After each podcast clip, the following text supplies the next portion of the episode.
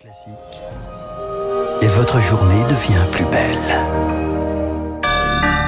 Soyez les bienvenus si vous nous rejoignez sur l'antenne de Radio Classique. Nous sommes le mardi 6 juin et il est 7h30. La matinale de Radio Classique avec Renaud Blanc. Et le journal essentiel présenté par Charles Bonner. Bonjour Charles. Bonjour Renaud, bonjour à tous. À la une ce matin, plus besoin de CV pour trouver du travail. Oubliez le traditionnel lettre de motivation plus CV. Le groupe Accor a organisé hier une journée de recrutement un peu particulière mais indispensable en pleine difficulté de recrutement dans le secteur de l'hôtellerie-restauration. Pas de CV pour valoriser les compétences à l'expérience. C'est le reportage de Zoé Pallier.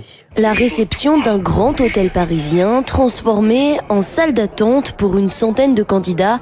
Aucun n'a apporté de CV. Orlan est étudiant en commerce et cherche un contrat à temps partiel. D'autant plus que j'ai pas d'expérience, avoir un entretien physique, pour moi, représente beaucoup plus de chances d'être embauché. Un entretien ou plutôt une mise en situation. 10 minutes pour repérer des objets manquants dans une chambre ou encore mettre la table devant l'un des 40 recruteurs. Alors vous allez avoir tous les couverts juste ici avec tous les verres et comme ça on voit un petit peu comment vous vous débrouillez. Très bien, merci. Vous avez déjà porté un plateau dans votre vie?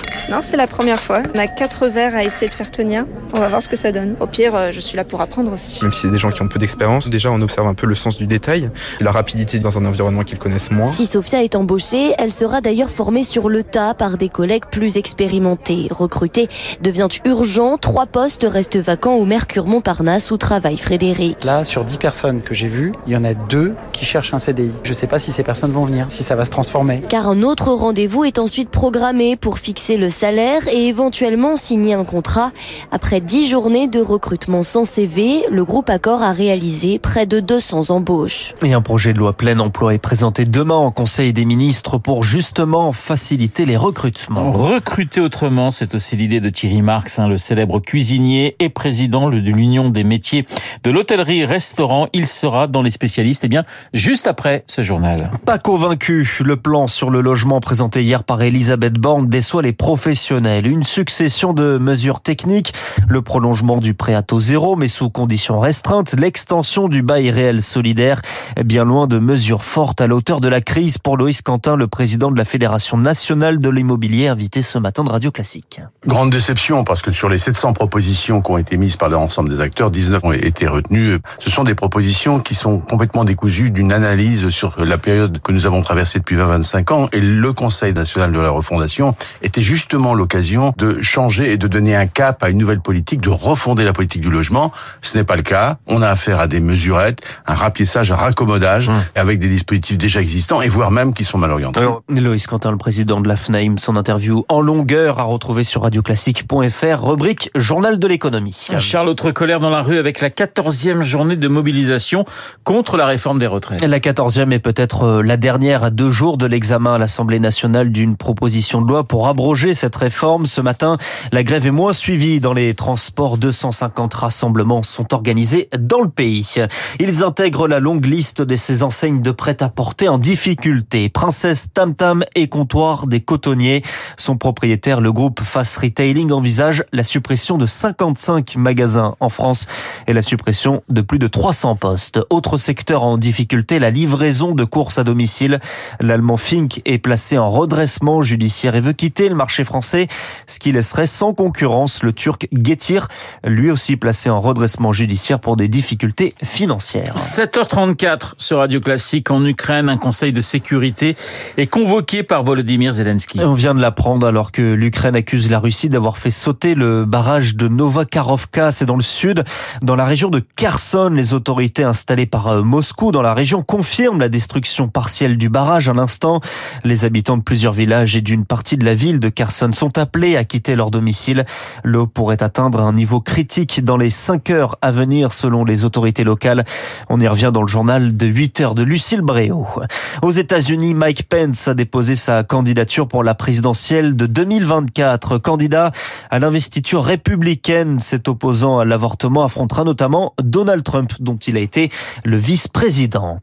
Un espoir pour les malades de cancer. Le laboratoire Transgène, laboratoire français, a conçu un vaccin contre le cancer touchant la sphère ORL. Les résultats sont présentés au congrès d'oncologie de Chicago qui se clôture aujourd'hui.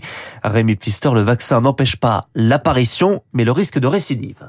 Les patients reçoivent une vingtaine d'injections pour stimuler le système immunitaire. Objectif, repérer et détruire les cellules tumorales encore présentes.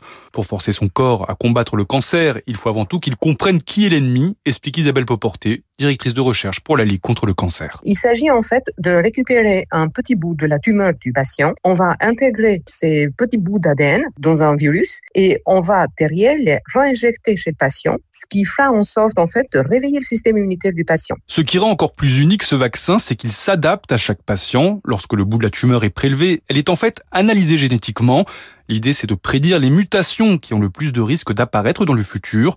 Pour les identifier, le docteur Alessandro Riva, directeur du laboratoire Transgène, utilise un nouvel outil, l'intelligence artificielle, qui se base sur les données de centaines de patients. Nous mettons dans cet algorithme les informations des malades que nous voulons traiter. Nous allons déterminer les mutations les plus importantes et sur cette mutation, nous fabriquons un vaccin. Un nouvel essai clinique est prévu sur une centaine de patients l'an prochain. Un autre vaccin qui traite les rechutes du cancer de l'ovaire, cette fois-ci, est également à l'étude. Les explications de Rémi Pfister. Charles, elle intervient sur tous les terrains de guerre, dont l'Ukraine, mais sachez que la Croix-Rouge est en difficulté financière. Et son drapeau blanc marqué de la Croix-Rouge est présent dans le monde entier, mais le CICR va licencier 1800 de ses 20 000 employés dans le monde et appelle la Suisse, l'un de ses principaux donateurs à l'aide, car entre l'inflation, la multiplication des conflits et la baisse des dons, Charles Ducrot, les comptes de la Croix-Rouge sont de la même couleur. Si les aides financières ont afflué vers l'Ukraine touchée par la guerre, l'aide humanitaire européenne a aussitôt essuyé un effet pervers, fait remarquer Karl Blanchet,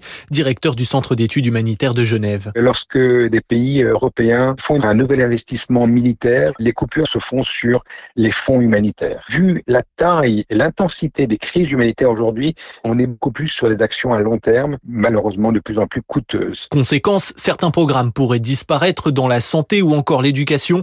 Une vingtaine de sites sur 350 partout dans le monde ne seront plus couverts. Je pense à un pays que je connais bien, qui est l'Afghanistan. Ils vont être obligés de se retirer d'un certain nombre d'hôpitaux. Lorsque l'on pense au nombre de vies que l'on peut sauver avec cet argent-là, c'est quelque chose qui est vraiment dommageable. Le CICR avait multiplié les appels à la générosité pourtant, mais sans succès, et l'inflation n'a pas aidé. Le budget a été revu à la baisse de 800 millions de francs suisses.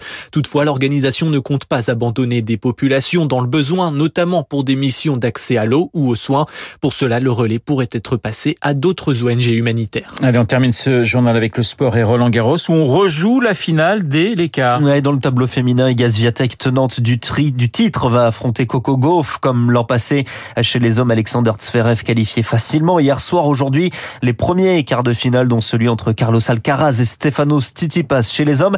Chez les femmes, Elina Svitolina contre Arina Sabalenka. Merci Charles, le journal de 7h30 présenté Charles Bonner. Il est 7h38 sur l'antenne de Radio Classique. Dans un instant et dans notre studio, un grand chef étoilé, Thierry Marx.